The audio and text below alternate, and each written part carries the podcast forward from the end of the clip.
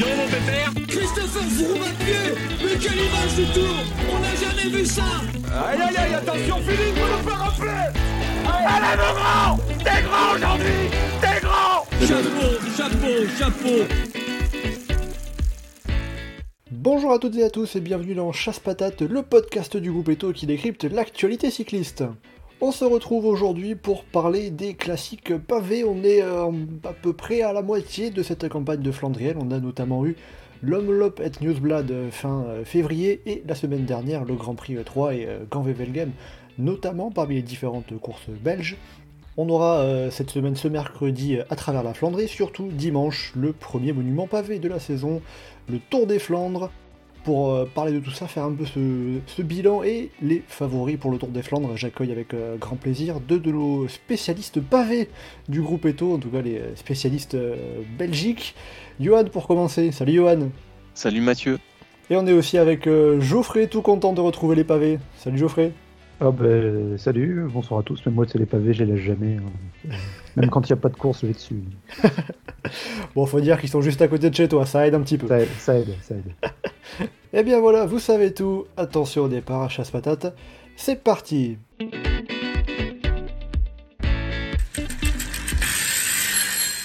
Alors, on va donc faire le bilan des courses tout d'abord qui ont déjà eu lieu avec euh, un coureur, une équipe, on va dire un peu épouvantail, on va pas se le cacher. Euh, je parle de Wout van Aert et la Jumbo Visma.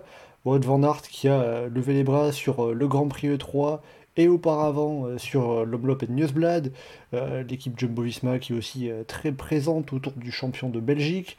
Si on joue un peu au jeu des comparaisons, est-ce qu'on peut dire que cette année, la Jumbo Visma, c'est l'équivalent de ce qu'on avait avec la Quick Step l'année dernière en termes de domination d'équipe? Non, ils sont bah, encore plus forts. ils sont encore plus forts parce que non seulement ils ont une équipe euh, énorme pour tout ce qui est ce genre de course, mais euh, même pour les autres. Euh, ce qu'ils ont su faire dans Paris-Nice, peut-être que, comment dire, avec Roglic, on le verra, on devrait voir cette équipe forte dans, dans la haute montagne, ce que Quickstep a, a jamais su faire, quelles que soient les incarnations et les sponsors qu'il y a eu avec eux. Et puis euh, surtout Roglic, bah, sur le pavé sec. En même temps, il a le physique aussi un petit peu pour ça. Il a su montrer qu'il était en forme à Denain. Donc euh, c'est une équipe qu'on n'a pas fini de voir toute l'année, pas que sur les classiques. Johan, euh, qu'est-ce que tu en penses toi, de, de, cette comparaison bah, je, trouve que la comparaison est bonne et pas très bonne dans le sens où c'est aussi parce qu'il y a Wout van Aert il y a effectivement avec Benoît, avec euh, Laporte, on retrouve une dynamique de collectif euh, dominant euh, qu'il y avait chez Quickstep, mais c'est un peu comme si Quickstep avait eu Cancellara des grandes années en même temps, quoi. Donc ça donne, c'est, vraiment une, domination d'un coureur qui entraîne juste un collectif qui vient, qui vient de dominer tout le monde, quoi. C'est-à-dire que tu, parles de Cancellara, mais Quickstep avait, a, eu par le passé un Tom Bonnet, ça peut ouais, à cette époque-là Ou c'est compliqué? À part quelques courses, genre par Roubaix 2012, Tom Boonen, je trouve pas qu'il enfin, il, écrasait pas forcément autant que ça les courses. Enfin, ça, ça donnait pas la même impression de c'est moi qui fais la course, euh, serrez-vous dans ma roue et puis euh, vous pétez les uns après les autres. quoi. Puis il y avait enfin, l'époque Tom Boonen, Quick Step, c'était quand même le collectif, euh, à part les coureurs qui allaient gagner leur Tour des Flandres en disant allez, je m'en fous. c'était tout pour Tom Boonen quand même. Mais bon.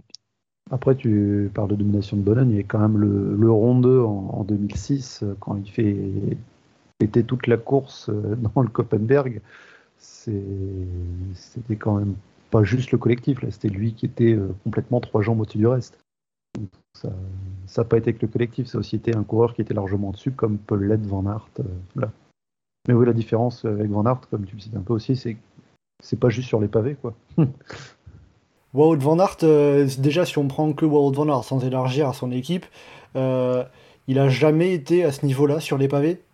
Euh, peut-être pas de manière aussi constante. Et euh, après, il faudra voir. Euh, enfin, quand Mathieu Van Der Poel reviendra face à lui, ce que ça donnera comme type d'impression. mais on l'a déjà vu exploser tout le monde dans les monts pavés et partir tout seul, donc c'est pas complètement nouveau. Après, c'est plus que là, vraiment, il a l'air très frais, très là où il faut, quand il faut. donc plus, plus constant peut-être, mais on l'a déjà vu à ce niveau plus ou moins.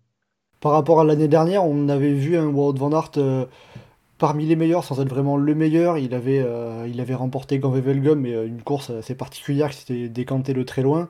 là, au final, bah, la seule des trois courses dont on a parlé, l'Omlop, le 3 et Ganvevelgum, qui n'a pas gagné, bah, c'est Ganvevelgum en termes de résultats, il a peut-être trouvé aussi le, petit truc en plus pour aller euh, chercher ses grands succès en, attendant peut-être le Tour des Flandres tu sais, euh, trouver les clics avec les grands succès. Il y a deux ans, il gagne l'Estrade Bianche Milan Sanremo, donc. Euh, oui, non, mais par rapport, je, je, restais concentré sur les pavés, mais même si oui, tu as raison en soi. Bah, l'année dernière, il gagnait Vevelgem.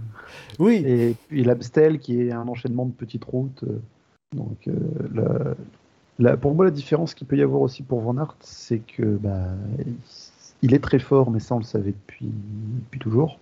C'est qu'il commence à accumuler, mine de rien, de l'expérience. Et, euh, et, sur des courses de 250 bornes, ça joue énormément.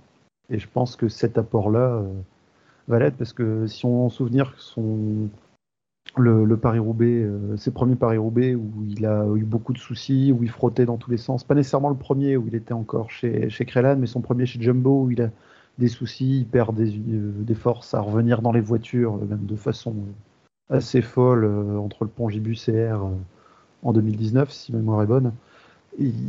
A l'expérience de choses qui peuvent mal se passer dans les classiques et dans les classiques flandriennes encore plus. C'est un atout pour savoir déjouer ce genre de piège et, savoir quand et comment utiliser sa force. En, dosant ses efforts justement et en, et en étant plus efficace dans les 150 bornes qui précèdent le moment où, où il va placer cette offensive, ça peut jouer justement. Et je pense que c'est la, la, différence, ça peut venir de ça. Mais oui, de toute façon, on voit que même euh, ce dimanche-là à Ganvey Game, euh, en gros, il a posé une seule attaque. Quoi. Le dernier Monkey Mail, c'est pas passé. Il a réussi à prendre assez d'avance, mais en soi, on, beaucoup plus calme, beaucoup plus. Euh, je fais ma course là où il faut, quand il faut. Euh, en plus, comme du coup, il a une équipe autour de lui, il n'a pas trop à se soucier de. Euh, bah, au pire, c'est bon, j'ai la porte devant. Enfin, il peut, il peut aller jouer la victoire. Donc, c'est sûr qu'il est beaucoup plus mesuré dans ce qu'il fait. Et justement, à quel point le fait d'avoir une équipe plus forte que par le passé autour de lui, L'an dernier, il y avait principalement Nathan donc Là, il y a Christophe Laporte et Tige Benoît qui sont arrivés cette année. En quoi le fait d'avoir ces, ces, coureurs très costauds autour de lui, ça, ça l'aide? Bah, Ça l'aide dans la stratégie collective, parce que si tu as un Christophe Laporte avec la forme qu'il a en ce moment, ou un Tige Benoît qui attaque, ça fait pas pareil que si tu fais sortir Mike Tennyson à la sortie de la Trouée d'Arambert dans Paris-Roubaix. quoi. Et j'ai rien contre Mike Tennyson, mais c'est pas le même coureur, c'est pas le même standing de coureur. Et, les adversaires peuvent se dire ouais merde, celui-là on peut pas le laisser filer. Et donc les, euh, équipes adverses vont devoir s'empoigner beaucoup plus, ce qui peut permettre justement à, l'équipe Yumbo de garder ses quelques forces pour la suite.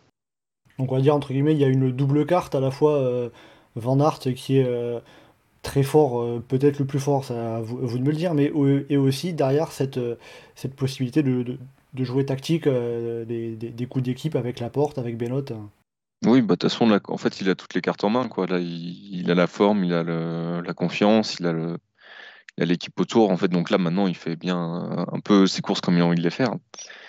Donc, euh, il n'a pas à se prendre la tête. Euh, donc, euh, c'est sûr qu'il a déjà gagné. Enfin, là, en plus, il a gagné E3. Donc, maintenant, enfin, dans la tête, c'est quand même un peu plus relâché. Donc, là, c'est sûr que tu es en confiance, tu sais que tout va bien, tout roule bien. Bah, c'est même plus qu'il a gagné le 3, il a, il a gagné l'Homlop, il a gagné RLBQ, il, il avait l'air d'être un des plus forts euh, quand on montait Kemel euh, vers Velgem. Donc, euh, les circonstances de course et la très bonne météo l'ont privé dans la trick dans les trois plus grosses flandriennes qu'il y avait depuis le début de l'année. Mais... On va dire que pour l'instant, c'est compliqué de voir un peu des, des, des, des, petits points faibles pour, pour, pour Van Aert sur cette campagne de flandrienne. Bah, bah les résultats sont là, quoi. Euh, oui, non, voilà, par, par, rapport, si on regarde, alors on, on fera le point hein, pour euh, à la fin de ce podcast, les vos, pronostics pour le Tour des Flandres, mais si on regarde pour le Tour des Flandres, euh, en quoi est-ce qu'il peut être battu? Ah, bah, Tu peux avoir une crevaison et te retrouver en queue de peloton avant un secteur stratégique, devoir faire trop d'efforts pour remonter, puis de finir par se faire battre au sprint par Casper Green, par exemple. Tu as ça, tu peux avoir euh, une petite vague dans le peloton et ça se passe au moment où tu es sur une route où c'est juste deux blocs de béton avec un trou au milieu. Et je veux dire, le trou au milieu, il est là pour cette vente marque, mais pas que. Donc il peut aussi se retrouver à, avoir une petite, un petit souci mécanique à cet endroit-là. Il peut euh, un coureur qui essaye de se placer et qui se retrouve à le tasser un petit peu et se retrouve. tu peux, tu peux faire une lap flip, hein, tu peux être trois jambes au-dessus, euh, tu te retournes, tu te prends une moto et puis, euh, et puis ça marche plus. Quoi, Voilà, ou tu te retrouves à faire une attaque décisive dans le vieux Quarmont et puis tu as le vélo qui glisse légèrement et il se prend dans la veste d'un spectateur qui est accroché sur une barrière à côté, tu bloques tout le monde. Il peut se passer tellement de choses sur, sur les courses landriennes où, les mecs sont à bloc pendant 4 heures sur une course de 270 bornes. Donc. Donc c'est jamais gagné d'avance, encore plus sur les Flandriennes. Bah oui, oui c'est ça. Bon, bah, c'est pas Liège, euh... Liège, quoi. C'est pas, pas, la flèche wallonne pour Alain Philippe, en effet. Bon, après, s'il en met une à 70 bornes de l'arrivée et qu'il se retrouve à avoir une minute d'avance à 40 bornes et qu'il a un coéquipier avec lui pour passer les relais, euh, là on pourra se dire ouais, c'est bon, c'est tranquille. On verra, mais oui, on a vu notamment sur le Grand Prix 3 euh, Wout Van Aert et euh, Christophe Laporte qui étaient sortis euh, à deux tout seuls et qui, ont mis une 30 au plus proche poursuivant. Donc, bah, après, on peut, on peut raisonner à l'inverse. est-ce que sur le, enfin, sur Grand Game, typiquement, ça se voit que Van Aert il était un peu en mode je laisse faire les autres, leur course, je vais faire mes attaques dans le Kemel, mais si ça passe pas, tant pis, j'ai déjà gagné la course. est-ce que sur le Tour des Flandres, si tu as un Laporte devant est euh, en mesure de jouer la victoire, est-ce que Wout van Aert va faire l'effort derrière ou est-ce qu'il va prendre le risque d'être piégé, quitte à ce que la porte ne gagne pas derrière euh? C'est aussi une question qui se pose parce que euh, c'est pas non. Enfin, on compare avec la Quick Step, mais c'est un statut, c'est pas un statut où celui qui part devant, c'est celui qui a, l'avantage. C'est quand même Wout van Aert qui est leader très désigné. Donc, est-ce que sur le Tour des Flandres, on va... est-ce qu'il va jouer la carte du collectif ou est-ce qu'il va vraiment tout faire pour lui donc finalement, tu as peut-être un peu peur que euh, ça soit un gros collectif, mais qu'il ne soit que pour Van Aert et que euh, la porte Benoît, euh, même s'ils se retrouvent en position favorable, ne joue pas leur carte bah, Ne jamais sous-estimer les capacités stratégiques de la Jumbo Visma. et je pense qu'il y en a je, je, pense qu'il y en a certains qui penseront à Chavanel sur le Tour des Flandres. oui, la porte qui, qui, se retourne en fait. ah merde, attends, il est où mon leader? Et puis qui va se faire bouffer par, je sais pas, Moritz, j'en sais rien. Après, tu évoques Chavanel, mais il y a le cas Stein de Volder hein, qui en gagne deux des rondes, euh, alors que c'était pas le leader désigné de l'équipe. Donc, euh, tout est possible. Un peu, à contre, un peu à contre-courant des consignes. Hein. Je suis pas sûr que chez Jumbo, ils s'amusent à faire ça. Mais... Euh. Bon, on a parlé de, de, de, Jumbo Visma, de, de, cette force qu'ils ont. C'est quand même, ça, ça, va être les favoris numéro un, enfin, en tout cas, Ward Van Aert. Et je pense que là-dessus, il n'y a pas forcément beaucoup de, de, débats. J'avais osé la comparaison avec l'équipe Quickstep. Justement, on va parler de Quickstep qui est dans une situation plus compliquée cette année. Si on regarde bah, les, trois courses, les trois principales flandriennes qu'on a eues, c'est euh, seulement deux top 10. C'est Néchal 9ème sur euh, l'Omloop Etnusblad et Casper Asgren 10ème sur le Grand Prix E3. Il faut remonter à 2016 pour avoir des résultats aussi décevants, on va dire, pour l'équipe de Patrick Lefeuvre. Qu'est-ce qui se passe en fait pour l'équipe belge euh, pour, euh, On avait l'habitude de les voir dominants et là c'est plus compliqué. Qu'est-ce qui se passe? Ils n'ont pas les jambes. Enfin, après, euh, il y a un manque de réussite, notamment c'est Michel qui n'arrête pas d'avoir des galères, mais en même temps, tu n'as pas les coureurs qui sont là au niveau pour aller gratter. Il y a Green qui est à peu près au niveau, mais qui est très loin de son niveau stratosphérique de l'année dernière. et après, du coup, bah, ils ont du mal à exister dans les courses. Quoi. C'est un peu comme leur Paris-Roubaix de l'an dernier, en fait. Hein. Euh, c'est dans la continuité de cette course-là, par exemple, si on doit trouver quelque chose où euh, ils sont un peu en retrait physiquement et puis pas en manque de réussite. Et du coup, le cumul, ça fait qu'ils euh, bah, n'existent pas trop dans la course. Et puis, ils n'ont pas non plus de, de, coureur qui est un peu au-dessus du lot. on parlait de, de Bonnen, mais après, il y a eu Terpstra qui pouvait être au-dessus et, et amener les autres. Il y avait. Enfin, il y a il y a eu euh, Lampard ou Sénéchal ou Asgren qui savaient se montrer être au-dessus à divers moments.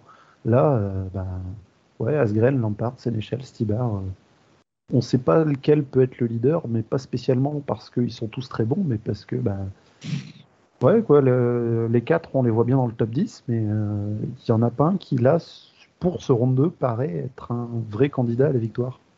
Ce qui est assez paradoxal pour l'équipe Quickstep, qui est la, la grande équipe euh, des pavés depuis 25 ans, même plus. Là, les résultats n'ont pas été là, la présence n'a pas été là. On voit les coéquipiers qui se plantent à l'entrée du virage au Kemel, alors que bah, ce virage pour entrer dans Kemel, c'est le même depuis des années. C'est censé être l'équipe qui s'y connaît le mieux sur les pavés, et là, pour le moment, on les retrouve pas. Ce qui est assez bizarre. Est-ce que c'est dans la préparation globale de l'équipe Quickstep qui est orientée uniquement euh, sur les pavés depuis des années? Là, ça commence à se diversifier de plus en plus, avec notamment Remco Evenepoel, qui, vu euh, son agilité sur un vélo, on risque pas de le retrouver dans les Flandriennes. Donc ça fait plus ou moins. Bah, est-ce que c'est pas une grosse connerie de pas avoir pris Evenepoel sur les Flandriennes quand même? Parce que certes, euh, il est agile comme un bâton de bois, mais euh, enfin, en termes de type d'effort, c'est quand même, il est quand même beaucoup plus typé pour les Flandriennes que pour les Ardennaises. Ouais, Ardennaises, dans, les, dans les bosses, il va pas être le meilleur, au sprint, il va pas être le meilleur. Enfin, là, typiquement, sur une course euh, où ça lancer de loin, où bah, typiquement, on voit, enfin, Madouas c'est plus agile, mais sur un Madouas qui sait pas se placer et qui après remonte les morts, euh, Evenepoel, tu peux le mettre dans une situation un peu pareille. Quoi. Tu le places plus ou moins. Puis après, euh, tu as des équipiers, tu as une équipe qui est quand même forte, donc tu peux réussir à le placer devant. Après, sur des pavés secs belges, tu peux quand même te débrouiller à peu près. Quoi. Donc, euh, ouais, mais il n'y a, a, pas que les pavés, il y a le placement oui, il y a le vent, il y a le placement. mais à part s'il veut prendre le relais de cette vente Marqueux dans, dans, la chute spectaculaire qu'on comprend pas comment elle est arrivée. L'Amstel, c'est pas beaucoup mieux. Enfin, je sais pas s'il va sur l'Amstel ou pas, mais enfin, donc franchement. Alors justement, euh, Geoffrey, tu parlais de la régularité de, de, de, l'équipe euh, Quickstep. Je suis allé regarder la dernière fois qu'on n'a pas vu un coureur de Quickstep dans le top 10 du, Tour des Flandres, c'était en 2013 avec euh, Sylvain Chavanel, premier de l'équipe, qui était 13e dans un petit groupe qui s'était joué au sprint la, la quatrième place. Ah, c'est l'année où la Danius oui, fait top 5 là La Danius fait 5 en effet cette année-là. Et Cancellara gagne en solitaire cette année-là. Vous avez parlé surtout de la malchance qui est autour de, de, cette équipe Quickstep. Finalement, il n'y a pas grand-chose à, à, y faire, à, faire pour, euh, pour, pour, lutter contre. Euh, compliqué de savoir ce qui se passe euh, en interne, s'il y a des défauts de, de, placement, de concentration, de fatigue. Parce que la malchance, au bout d'un moment, c'est quand même aussi. Si tu es très fort, très en confiance, après tu es placé devant et tu n'as pas de problème mécanique, tu n'as pas de, de chute, tu n'as pas de quoi que ce soit. Donc, après, euh, c'est sûr que tu as une spirale qui fait que euh, tu vas en plus risquer de te retrouver dans ce genre de situation. Si tu moins bien physiquement, bah, tu te retrouves à passer au mauvais endroits, sur les routes, euh, moins bien te placer, moins bien faire tes virages. donc, il y a un tout aussi. On va dire en quelque sorte, c'est le ce, ce, cercle vicieux un peu que tu, que tu dis qui fait que c'est plus compliqué quand tu enchaînes les, les, les galères bah, de ressortir. Hein. Ça doit, être, très rigolo d'entendre les briefings en ce moment chez Quickstep parce que ça, tu passes de oh les gars, euh, on verra qui est devant, qui va jouer la gagne aujourd'hui. Alors les gars, on va essayer de faire de notre mieux aujourd'hui. Euh, si on peut accrocher le groupe, c'est bien. Le top 10, ah super Casper, top 10 c'est cool. bon. Et puis surtout, Mathieu, évoquais, tu dis que c'est la première fois depuis, enfin, depuis 2013 en tout cas, euh, enfin, pardon, en 2013, c'est la seule fois où, où il n'y avait personne dans le top 10, mais ils avaient Bonan comme leader et Bonan il abandonne sur chute après 20 bornes. Donc euh, ça, ça, joue aussi sur le fait qu'il bah, n'y a pas de résultat derrière parce qu'il y avait un plan qui pouvait être prévu et puis tu as le grand leader qui, qui, est à la maison après même pas une demi-heure de course. Oui, c'était une époque où il n'y avait, le, il y avait pas forcément un plan B autant au niveau. Euh. Bah, là, on a l'impression qu'il peut y avoir 12 plans B, mais qu'il n'y a pas de plan A, donc c'est assez, euh, assez surprenant. Maintenant, bon, ça reste l'équipe Quickstep, et même si on ne pense pas tout de suite, un, Lampard ou un Asgren à finir sur le podium ou être dans le coup sur la gagne, ça ne sera pas nécessairement surprenant. À voir aussi comment ce collectif global va s'en sortir par rapport à certaines autres équipes avec des conditions météo qui risquent d'être bien différentes des classiques Flandriennes qu'on a eu ces derniers jours. Parce qu'en termes de météo, on devrait avoir euh, quoi euh ah bah, en, Dans les 3-4 prochains jours, dans le coin, on va perdre une quinzaine de degrés. Oui, donc ça va. Il va se mettre à regeler le matin, euh, des rafales de vent euh, dans 3 ou 4 jours qui devraient être à plus de 50 km/h. Euh. Bon, bah. Si ça dure, si, ça dure jusqu'à dimanche, je sais pas si ça dure jusqu'à dimanche, mais si c'est le cas, on aura peut-être une image comme Geraint Thomas emporté par la bourrasque sur Grand Game. Ah ben non, mais moi j'habite à, vol d'oiseau à, 15 bornes, 15-20 bornes de, du, du cœur de la course. Euh, hier, j'étais en short et euh, après-demain, je vais gratter ma voiture le matin parce qu'elle va être gelée. Donc, euh, le contraste avec la, météo va être radical par rapport à ce qu'on a vu à, à ou à Vevelgem. Entre guillemets, ça, ça, sera peut-être pas plus mal pour ceux qui font à, travers la flandre mercredi d'avoir un petit entre-deux pour ah, se réadapter à ces températures un peu plus, bien plus hivernales. Ah, ça peut jouer, mais euh, de toute façon, les Flandriennes, c'est toujours mieux quand il fait dégueulasse. Hein. Euh, je, vais passer la journée à Quarmont euh, dimanche prochain. Il faut que je revienne avec un rhume, hein, sinon c'est que la journée n'aura pas été bonne. Ou alors c'est un crossfit qui gagne, là ça sera bon. il y a des chances. Hein. Il y a des chances, ouais. Quelque chose de météo. Parce que les deux favoris sont des crossman, donc qu'ils soient secs ou pas, bah, c'est sûr, avec, euh, euh, avec Wout Van Aert et Mathieu Van Der Poel. Euh. mais bon, donc on verra. Alors, on signalera quand même pour, pour, pour finir sur l'équipe Quickstep qu'ils ont quand même une victoire en Belgique depuis le début de la saison, même si c'était pas vraiment sur, sur les pavés. C'était Fabio Jacobsen sur Kurn-Bruxelles-Kurn au lendemain de l'Omloop et Newsblad. Il y a des pavés à Kurn, il y a des... sont plus loin de là. Il y a des pavés, voilà, mais c'est pas le même degré de classique flandrienne, on va dire, que qu'un. Il y avait moins de tours de circuit cette année à Kurn quand même. Hein. Non, mais ça, ça, reste une vraie classique flandrienne. Mais euh, après, c'est juste. Euh, bah, tu vois, typiquement, Jacobsen, c'est le, coureur qui marche et qui marche bien et qu'ils n'ont pas dans l'équipe de flandrienne. Quoi. Parce que lui, de toute façon, il est trop lourd pour les monts pavés. Mais euh, ils ont pas ils ont leur coureur qui, comme ça, leur, leur permet de faire vraiment exister sur les courses, dans les sprints, tout ça. Bah, dans l'équipe flandrienne, il n'y a pas de coureur comme ça et ça se ressent derrière. On l'a vu, hein, on, l'avait vu d'ailleurs, euh, Jacobsen euh, qui, avait du mal à qui avait du mal à suivre sur le, sur, sur Mont Kemmel sur Grand Game dimanche. C'était un, petit peu trop pentu pour lui, on va dire. Euh, donc après Wout Van Aert, la Jumbo Visma et l'équipe Quick-Step, on va parler bah, du reste des autres coureurs. Finalement, la Quick-Step moins bien que par le passé. On a un Wout Van Aert, une Jumbo Visma qui, qui semble un peu au-dessus du lot, mais derrière ça semble finalement assez ouvert peut-être. Bah, derrière, tu as plein de. Bah, c'est intéressant parce que ça renouvelle un peu le... Enfin, les types de coureurs qu'on voit. Il y a, qu'une qui se met à passer des monts pavés, c'est incroyable. Euh, tu as des petits jeunes érythréens qui se mettent à gagner des courses. Euh, tu as des équipes qui se mettent à exister un peu à l'avant. Euh, euh, qu'on attendait, enfin pas forcément autant avant, genre Total Energy, genre la, groupe AMFDJ. Donc ouais, ça renouvelle un peu, ça c'est, enfin c'est pas mal quand même. Geoffrey, au niveau du, du, du plateau des, des, outsiders, on va dire, euh, derrière euh, Wout Van Aert et la Jumbo Visma, il y a, y, a, y a, un coureur en particulier, un coureur, une équipe qui peut se, se, détacher? Euh, Mathieu Van Der Poel? Non, on en parlera peut-être plus après en détail de, Mathieu Van Der Poel. Il y a le, le collectif Lotto, Campenarts a l'air d'être en forme ascendante. Il y a euh, plusieurs jeunes coureurs euh, qui peuvent être prometteurs et qui peuvent faire des choses, à voir ce que ça va donner. Il y a euh, quelques équipes qu'on sait qui, qui, vont être à l'avant.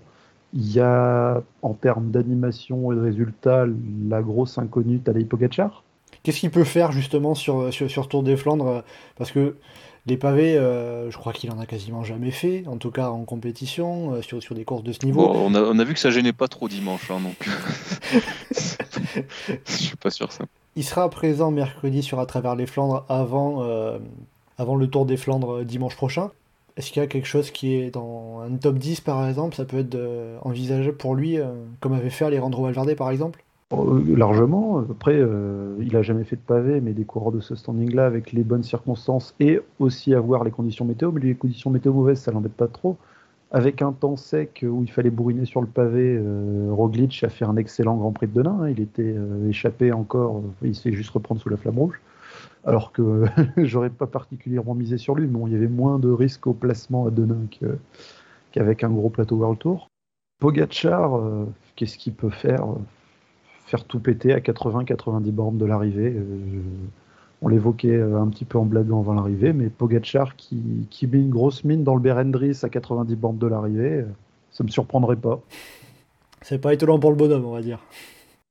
Bah, c'est ça, ouais. Et puis, quitte à faire du pavé, il sera plus tranquille s'il est devant que s'il est au milieu d'un peloton. Donc, c'est pas le genre de coureur qui attaqué aussi loin va, va déranger. Donc, que justement, tu penses que il vient en partie pour anticiper les, les, pavés, se préparer sur, pour les pavés qu'il y aura sur le Tour de France.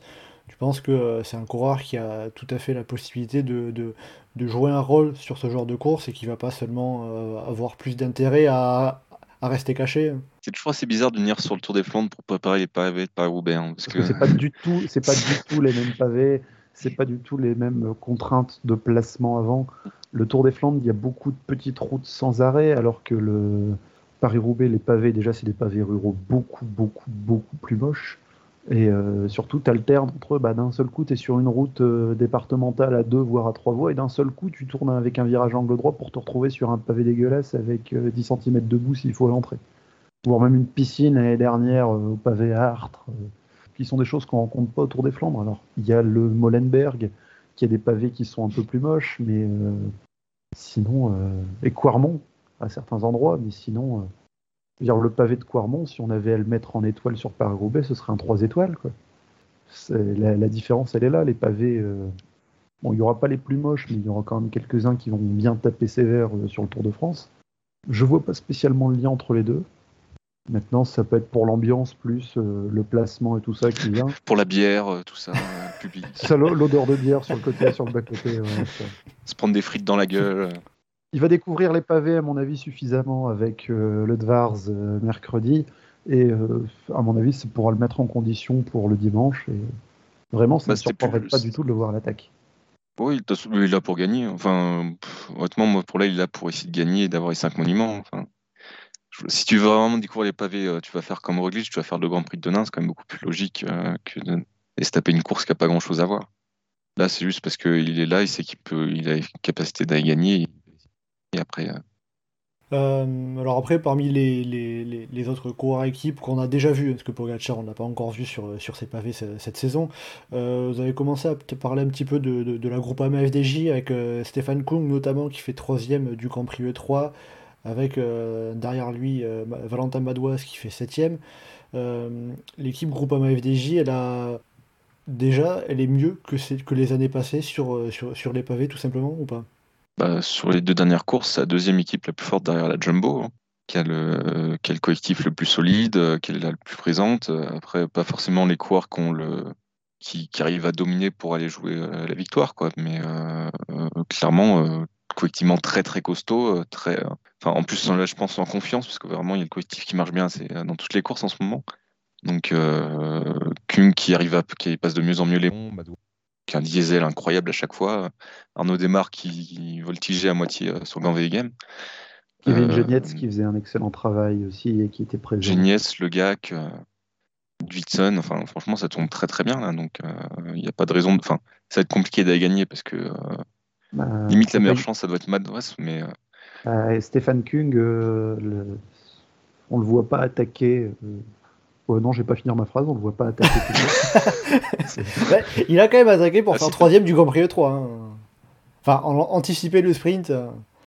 Première fois qu'il arrive à faire ça. Hein. Bon, il a peut-être aussi euh, bénéficié du, fait que les, autres coureurs dans son groupe, euh, personne n'a voulu sauter sur lui parce que l'accélération n'était pas tranchante. Mais, mais il a quand même attaqué. Donc, Stéphane Kung, en tout cas, du coup, vous le voyez moins moins à l'aise sur le Tour des Flandres que Valentin. Enfin, ça peut être moins favorable pour lui que Valentin Madouas? Tout dépend des circonstances de course. Si euh, Kung, euh, s'il va se retrouver à briller, ça plus être le coureur régulier qui va suivre les accélérations et qui va être là parmi les meilleurs. Valentin Madouas, peut-être plus pour un coup d'éclat et une course plus hasardeuse. Euh, où ça être dans tous les sens sans qu'on sache trop comment elle est et se retrouver dans un bon coup au bon moment et savoir après euh, être offensif dans ce groupe-là après et, en mettre une dans un mont, Madouas peut bien s'en sortir avec ça. Donc il y a en gros euh, deux coups, deux cartes possibles pour, pour la Groupama. De toute façon, je vois plus la Groupama FDJ qui vient pour continuer à progresser, rester dans cette bonne dynamique et enfin je les vois plus jouer placé qu'essayer de jouer gagnant de toute façon. Il faudrait des circonstances de course extrêmement favorables pour la Groupama FDJ pour qu'ils aient un coureur pas nécessairement juste dans le groupe pour la gagne, parce que ça se regarde et ils finissent à 8, qui en a un dedans au sprint, pourquoi pas, mais être vraiment en mesure de gagner, ça, ça serait une surprise. On parlera plus en détail des, Français qui seront sur le Tour des Flandres euh, un, peu plus tard, mais Arnaud Demar, lui, ne sera pas au départ du Tour des Flandres. Avec ce qu'on a vu notamment sur Grand Velgem, est-ce que vous regrettez qu'il ne soit pas, pour l'instant en tout cas, prévu au départ du, Tour des Flandres? Bon, pas tant que ça. Je préfère qu'il Vu qu'il n'y a pas Paris-Roubaix la semaine d'après, il n'y a pas l'importance aussi kilométrique de faire le Tour des Flandres. Arnaud démarre sur le Tour des Flandres. Euh, le mieux que je le vois faire, c'est euh, régler les sprints du premier groupe débattu pour la place entre 4 et 8, selon combien il y a de mecs qui sont devant. Donc euh, ça, le, final avec le Patersberg comme dernier monde, à mon avis, ça me paraît beaucoup trop rédhibitoire pour voir Arnaud Desmar être capable de gagner le, le ronde. Johan? Oui, bah, de toute façon, vaut mieux, euh, vaut mieux faire tourner les effectifs et puis mettre les coureurs dans les meilleures conditions. Là, ils peuvent briller le plus. Euh, Madouas, tu ne le vois pas Roubaix parce que ça serait un désastre. Mais euh, du coup, euh, Desmar sur le Tour des Flandres, ça n'a pas un immense intérêt non plus. Donc, il vaut mieux qu'il se concentre sur Roubaix et puis qu'il fasse bien sa course. Euh, j'ai pas vérifié, il fait à travers la Flandre ou pas euh, Il sera euh, sur la route à Delhi de Vitré, normalement. bon, bon il aurait pu faire à travers la Flandre, ça aurait été bien, mais voilà. Après, s'il fait Vitré, l'objectif, ça va être peut-être d'essayer de, gagner en confiance en allant claquer une petite Coupe de France dans les 15 jours qui précèdent Roubaix. Oui, parce que finalement, Arnaud n'a pas encore gagné cette saison. Donc c'est peut-être aussi euh, cette victoire qui pourra le mettre plus à l'aise pour Paris-Roubaix. Mais Paris-Roubaix, on en reparlera euh, dans, deux semaines dans, le podcast qu'on consacrera euh, à l'enfer du Nord. On va avoir un petit mot pour deux autres coureurs. Déjà, Binyam Girmay, l'Érythréen qui a remporté Gant Vevel Game ce dimanche, qui avait fait déjà une très belle performance sur le Grand Prix E3, qui avait fini cinquième du Grand Prix E3 quelques jours, deux jours plus tôt. Est-ce qu'on peut dire que c'est la surprise de cette première moitié de campagne flandrienne? Oui, oui. Enfin, de toute façon, même, pour lui. Hein, mais... Euh. Euh, Révélation est en train de passer un cap. L'année dernière, il avait déjà quelques victoires, mais pas, pas à ce niveau-là. Et là, euh, on se doutait, il, avait un, il a un beau potentiel et on se demandait où est-ce qu'il allait exploser. On voyait plus enfin, des sprints ou, d'autres courses que, que, les Flandriennes a priori. Mais c'est vrai qu'on on, l'a vu s'amorcer plus comme puncher, euh, très bon puncher avec une pointe de vitesse et tout, capable de suivre dans les bosses. Et là, tout d'un coup, c'est devenu un énorme gazier euh, qui tient 250 bandes sans problème à 21 piges. Bah, euh, là, en termes de dimension, ça a quand même totalement changé. Bah, courir dans une équipe belge, la tout ce qui est préparation, entraînement, ça a pu être différent et il a pu gagner, à mon avis, en foncier. Parce que bah, on l'a vu à l'aise euh, Milan-San Remo et à Game, donc c'est dans des courses qui font plus de 250 bornes. Donc, euh. Même dans les conseils de placement hein, sur les Flandriennes, je voyais euh, Adrien Petit, par exemple, qui disait qu'à chaque fois il lui disait place-toi là, place-toi là, fais attention, ceci, cela. Ça, le fait d'être dans une équipe belge, ça, ça l'a ça, bien aidé du coup aussi. Bah, et puis avec un mec comme Adrien Petit pour le placement, quoi. Il se fout dans sa roue et puis déjà, il, déjà il est à l'abri du vent et en plus euh, il sait qu'il va être bien placé quand il faut être bien placé. tu euh, fous trois mecs dans la roue d'Adrien Petit, ça tient, ça tient dans le vent. Hein, donc, euh... bon, Girmay en tout cas qui, qui, qui, ne sera pas sur le Tour des Flandres, il était déjà même pas prévu à la base sur Grand Game, il, il, il, est resté un peu plus longtemps en Belgique. Euh, bah, bien, bien lui en a pris, on va dire. Hein, pour, euh, ah, c'est bien pour, le, euh, pour le storytelling, ça fait encore plus beau. c'est ça, voilà, tout à fait. Euh, et deuxième coureur dont on va parler, un, pour le coup qu'on n'a pas vu encore sur les Flandriennes cette saison, c'est Mathieu Van Der Poel qui a repris sa saison sur route très tard sur Milan-San Remo. Ça l'a pas gêné visiblement puisqu'il fait troisième. Euh, on l'a vu cette semaine, il était sur la semaine copier Bartali en Italie. Il a gagné une étape au sprint après, avoir fait une échappée. Donc comme quoi. Euh, oui, il faisait des attaques de débile à 100 bande de l'arrivée. Euh.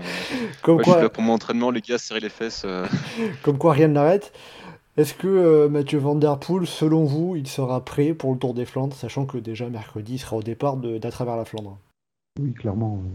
dire, il n'a pas fait beaucoup de courses, mais est-ce que euh, un mec qui l'a déjà gagné, qui a fait encore podium euh, l'année dernière dessus, euh, et qui vient de finir de troisième Milan sans Remo, va être en forme pour le Tour des Flandres? Bah, oui, oui, oui, oui, clairement.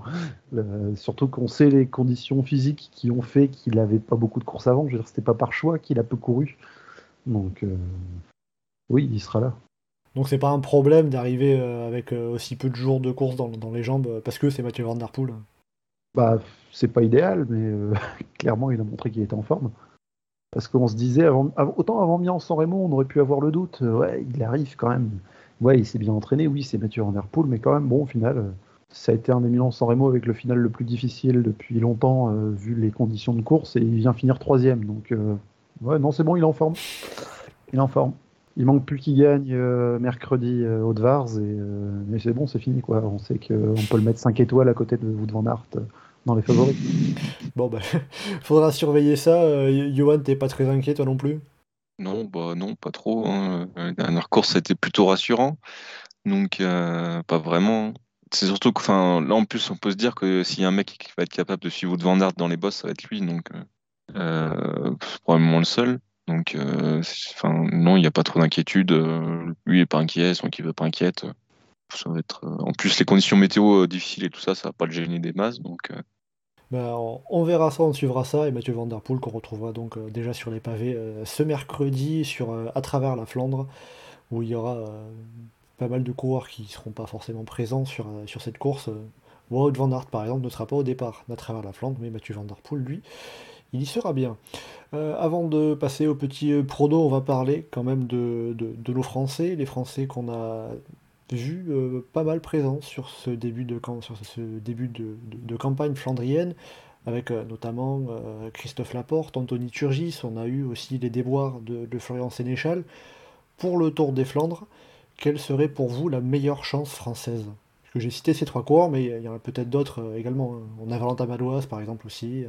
Quelle serait la meilleure chance française pour le Tour des Flandres? Tu veux dire celui qu'on pense qui finirait le mieux classé ou celui qui aurait le plus de chances d'aller euh, jouer la gagne? Ah bah les deux, ça peut être un... si- S'il y a un résultat différent pour les deux, je veux bien entendre les deux. bah, on sait celui... pas, en même temps, on on n'a jamais eu autant de chances de gagner le Tour des Flandres euh, que cette année, non? Enfin, ça doit être le plus gros collectif français de l'histoire sur les Flandriennes, euh, de manière générale. Bah, c'est vrai qu'on a, on a plusieurs candidats au top, au top 10 déjà, ce qui est euh, relativement Bah, rare. euh, même plusieurs candidats à la victoire, là. Ouais. que- mais euh, dans l'ensemble, celui qu'on devrait voir le plus, je pense, c'est Anthony Turgis, qui de toute façon va attaquer à un moment ou à un autre. Faudra juste qu'il n'y ait pas un petit écart euh, quand il y a quand c'est en train de partir dans le faux plat vers l'Autenberg, après le Kreuzberg, parce que il était vraiment tout tout proche des meilleurs euh, déjà à cet endroit-là, et là il a, il a de quoi faire. Après que le collectif français, on avait déjà parlé un peu de Christophe Laporte, mais euh, il y a beaucoup de prépondérants dans son équipe, et je ne sais pas si c'est celui que je vois finir le mieux là, et sinon euh, bien classé. à voir aussi comment ça tourne pour la Quickstep, mais un Sénéchal devrait pas être loin des meilleurs. S'il tombe pas, il n'a pas eu beaucoup de chance cette année. Si tu devrais dire un coureur qui a peut-être plus, un peu plus de chances de gagner que, que les autres parmi les Français. Adrien Petit. Non, euh, Anthony Turgis, Anthony Turgis. Anthony Turgis, Johan, qu'est-ce que tu en penses toi? Bah, je suis assez d'accord dans le fait que Laporte, c'est le plus fort côté français euh, actuellement. Mais euh, Turgis a quand même plus de liberté pour aller essayer d'aller gagner euh, un Tour des Flandres ou, euh, ou finir, bah, typiquement régler un petit groupe au sprint derrière les vainqueurs. Quoi. Qu'à Laporte qui sera sans fait d'autres choses avant euh, que, ça. Mais Turgis, Laporte, les deux plus grosses cartes. Euh, Madouas, très belle carte aussi. Euh, Sénéchal, forcément. Donc euh, il y a quand même de quoi, quoi s'amuser. On avait déjà au début de ce podcast pas mal parlé de, de Sénéchal avec l'équipe Quickstep, de Christophe Laporte avec l'équipe Jumbo-Visma. Euh, un petit mot, se focaliser un peu sur Anthony Turgis, qu'on a vu finalement assez actif, mine de rien, sur ses premières courses, mais ça n'a pas vraiment payé. Il n'y a que sur Milan-San Remo, même si c'est pas une course flandrienne où il, a, où il est allé chercher la deuxième place. Mais sur les Flandriennes, sur les Flandriennes, il n'y a pas de, pas de résultat vraiment pour, la- pour, pour, pour lui. Ah, pas encore, mais euh, déconne pas non plus, quoi. Ça n'a pas encore payé. Et le gars, il fait podium à Milan-San Remo. Oui, non, mais Alors, euh, Enfin, je dis ça en me concentrant sur les, sur, sur les Flandriennes. Après, bien sûr, euh, sur, sur Milan-San Remo, ça a été exceptionnel pour lui. hein. Ça, je- ça, je dis pas. Bon, il n'a pas été en réussite pour l'instant, mais on l'a vu physiquement très costaud. Euh, sur le Grand Prix O3, je crois qu'il a un problème mécanique euh, un mauvais moment, et c'est pour ça qu'il se retrouve un peu à avoir. oui, euh, euh, il, a, il a un problème mécanique avant le Tyenberg et c'est l'endroit où van Aert fait tout péter. Et malgré ça, il réussit quand même à, à être dans le, dans le deuxième groupe, si j'ai pas de bêtises. Il finit dans les tout meilleurs du deuxième groupe. Euh, Ouais, tout à fait. ouais. Oui, oui. Bah, les conditions météo euh, favorisaient pas vraiment les attaquants. Et à part ça, en Flandrienne, je sais pas s'il en a fait d'autres. J'ai pas souvenir de lui à l'Homme-Lop. Euh, bah, il a pas fini, alors je n'ai plus la, je n'ai plus la, je n'ai plus la raison en, en tête, mais je vois qu'il a pas fini l'homme-lop, en tout cas. Voilà. Il a eu son quota de, de malchance, donc là c'est bon, il va faire contre Karma et puis. euh, Donc c'est bon, il a eu son lot de, il a eu son lot d'événements Seb Van Mark pour être tranquille sur le Tour des Flandres. et voilà, on va le voir attaquer dans le Copenberg euh, avec la porte dans la roue. euh. Bon bah écoutez, on, on touche du bois que qu'il n'y ait pas d'autres incidents euh, pour, Anthony Turgis. euh. si déjà il n'y a pas de problème mécanique ou quoi, euh, ça sera beaucoup plus pratique pour lui. Même si, comme vous l'avez dit, ça fait partie des impondérables d'une course cycliste et notamment d'une course flandrienne. On verra bien ce qui arrive aux franciliens sur, sur le Tour des Flandres dimanche prochain. On va donc finir ce podcast avec un petit pronostic quand même, Johan Geoffrey pour le Tour des Flandres. Tout simplement, qui est-ce que vous voyez remporter le Tour des Flandres? Je ne vais pas vous dire qui est-ce qui a le plus de chances de finir sur le podium ou quoi. Tout simplement, euh, qui est-ce qui, pour vous, va remporter le Tour des Flandres? Euh, Johan, je te laisse commencer. Euh, bah, on va prendre une carte originale, euh, Wout van Aert. hein, Ah, tu nous, as, tu nous as habitués à des originales, mais, mais là, tu fais fort. hein. Ah, là, là, quand même, ouais, je prends des risques. Euh, bah, c'est lui le plus fort, son équipe c'est la plus forte. Il est en confiance, euh, la météo ça va pas le gêner. Euh, au sprint, il peut battre tout le monde, tout seul il peut battre tout le monde. Euh, Enfin, compliqué de voir une configuration où il va perdre, même, même en arrivant au sprint dans l'absolu avec d'autres personnes. hein. Donc, euh, il, peut, il peut toujours perdre, mais euh, là il est quand même très très favori. Donc, euh, Wout van Aert. Geoffrey, est-ce qu'il y en a un qui peut battre Wout van Aert? Mathieu Van Der Poel? La doublette des crossmen. euh, Forcément, bah après, je peux pas m'empêcher de mettre Mathieu Van Der Poel comme euh, favori à la victoire euh, dès qu'il au départ de toute façon. Donc euh, il fallait que je le cite. Sinon, quitte à en mettre un autre, parce que j'ai un autre petit joker hasardeux, j'aurais choisi Tige Benot pour gagner à la Stein Devolder, disons. Fait un bon boulot d'équipier à attaquer un petit peu euh, dans tous les sens pour user les autres sur toutes les Flandriennes depuis le départ clairement une situation où ça se regarde, où Van Aert, bah, comme exactement ce qu'on a vu à Velgem, le moment où Benoît attaque, juste après qu'on ait vu Van Aert euh, baragouiner quelque chose euh, dans, dans les oreillettes, clairement c'était Van Aert qui dit bon, bah, s'il y en a un qui veut y aller, il y va, et s'il se passe ça dans le rond et que Benoît y va, euh, pour moi, il peut avoir des chances de faire quelque chose si les circonstances tournent en sa faveur. Et sinon, Mais je préférais Mathieu Van Der Poel. et sinon, en dehors de Jumbo et Van Der Poel, euh, L'autocopéki. chez les hommes, chez les hommes. je, vous, je- je- Euh, je- bah, je vous laisserai un petit prono pour le, par- euh, pour le Tour des Bah. Ineos, ils ont, Ineos, ils ont pas mal de coureurs qui sont très bien. Ouais, Tom Euh, Pitcock pour rester dans les crossmen. Coq. Narvaez, il fait le, le- j'ai un doute parce qu'il a, parce qu'il a chuté euh, justement Il y a eu un au, pépin à euh, sur, le Mont Kemmel euh, dimanche à Wevelgem. Donc ça va être un peu incertain pour lui, je, je crains. Matej La Mohoric. Trek, ouais. La Trek aussi, euh, très bien avec Stuyven, euh, Pedersen. Vous pouvez le chercher dans ce côté-là aussi. Sinon en Slovène. Mohoric. C'est qui d'autre comme Slovène euh, C'est qui un troisième Luka Mesgic. Putain. Enfin, je sais pas s'il y est, mais il y avait, c'est lui euh, qui, Ouais, avait, il euh, est, qui était euh, bien peint sur le sol euh, à Kemel. il est prévu, puis on l'a vu aussi, euh, notamment sur, sur, sur Wevelgem où il finit 13ème euh, dimanche. Donc, euh, donc voilà, vous m'avez cité pas mal de noms en tout cas. euh, c'est, comme on l'avait dit tout à l'heure, c'est assez ouvert, il y a pas mal de noms. On avait dit Ouais, si notamment. c'est euh, qu'on arrête, on arrête tout, on coupe le podcast, le forum, tout ça. euh, C'est plus probable Mesgetch ou Pogacar? Pogacar, Pogacar, mais, même. euh, Bon, de toute façon, il est, cap- il est capable de tout, euh, Tadej Pogacar. Euh, avant de finir, je sens que vous en avez envie quand même, un petit pronostic pour le Tour des Flandres euh, féminin. Johan? Oui, bah on, celle qui s'est détachée dans le Mont Kemmel euh, sur Game et qui fait partie d'une équipe qui fait un super début de saison mais qui n'arrive pas à gagner une course. Donc euh, Grace Brown pour la FDJ. Parce qu'à un moment, enfin, faut que ça paye quoi. Et Geoffrey, de ton côté, donc on a Grace Brown pour, euh, de, de l'équipe euh, FDJ Nouvelle-Aquitaine. Euh, Geoffrey, de ton, de ton côté? L'autocopéki, l'autocopéki, l'autocopéki, l'autocopéki à fond, à fond, à fond. J'ai toujours les boules de son problème mécanique alors qu'elle était parmi les plus fortes au pied de Quarmont. J'ai envie de l'avoir gagné.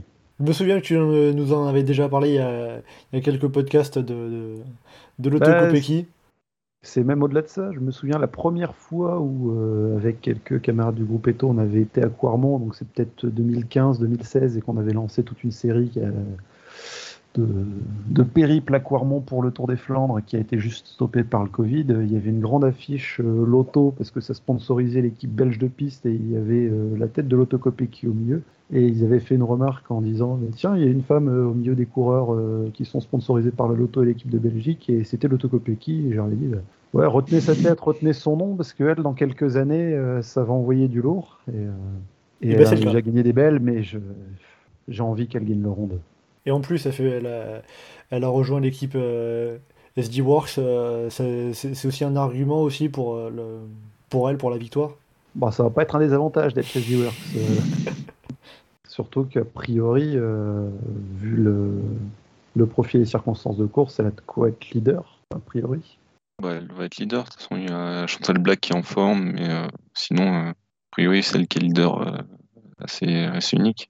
Bon, eh bien, on, verra ça, on suivra tout ça, vos, différents pronostics. On, verra euh, qui de vous euh, ajuste à bon sur, sur ces pronos. Donc, on rappelle, pour le Tour des Flandres homme, on a Wout van Aert pour Johan, pour Johan et Mathieu Van Der Poel ou Tige Benot pour Geoffrey. Et le Tour de France, et le Tour, le Tour des Flandres féminin, le Tour de France, de France plus tard. Tour de Flandre féminin, euh, Grace Brown pour Johan et Lotte pour Geoffrey. Merci pour ces euh, petits prolos. Et avec tout ça, on arrive à la fin de ce podcast sur, euh, les classiques flandriennes avant le Tour des Flandres qui a lieu donc euh, dimanche. On vous le fera vivre bien évidemment en live tweet sur le compte Twitter du groupe Eto.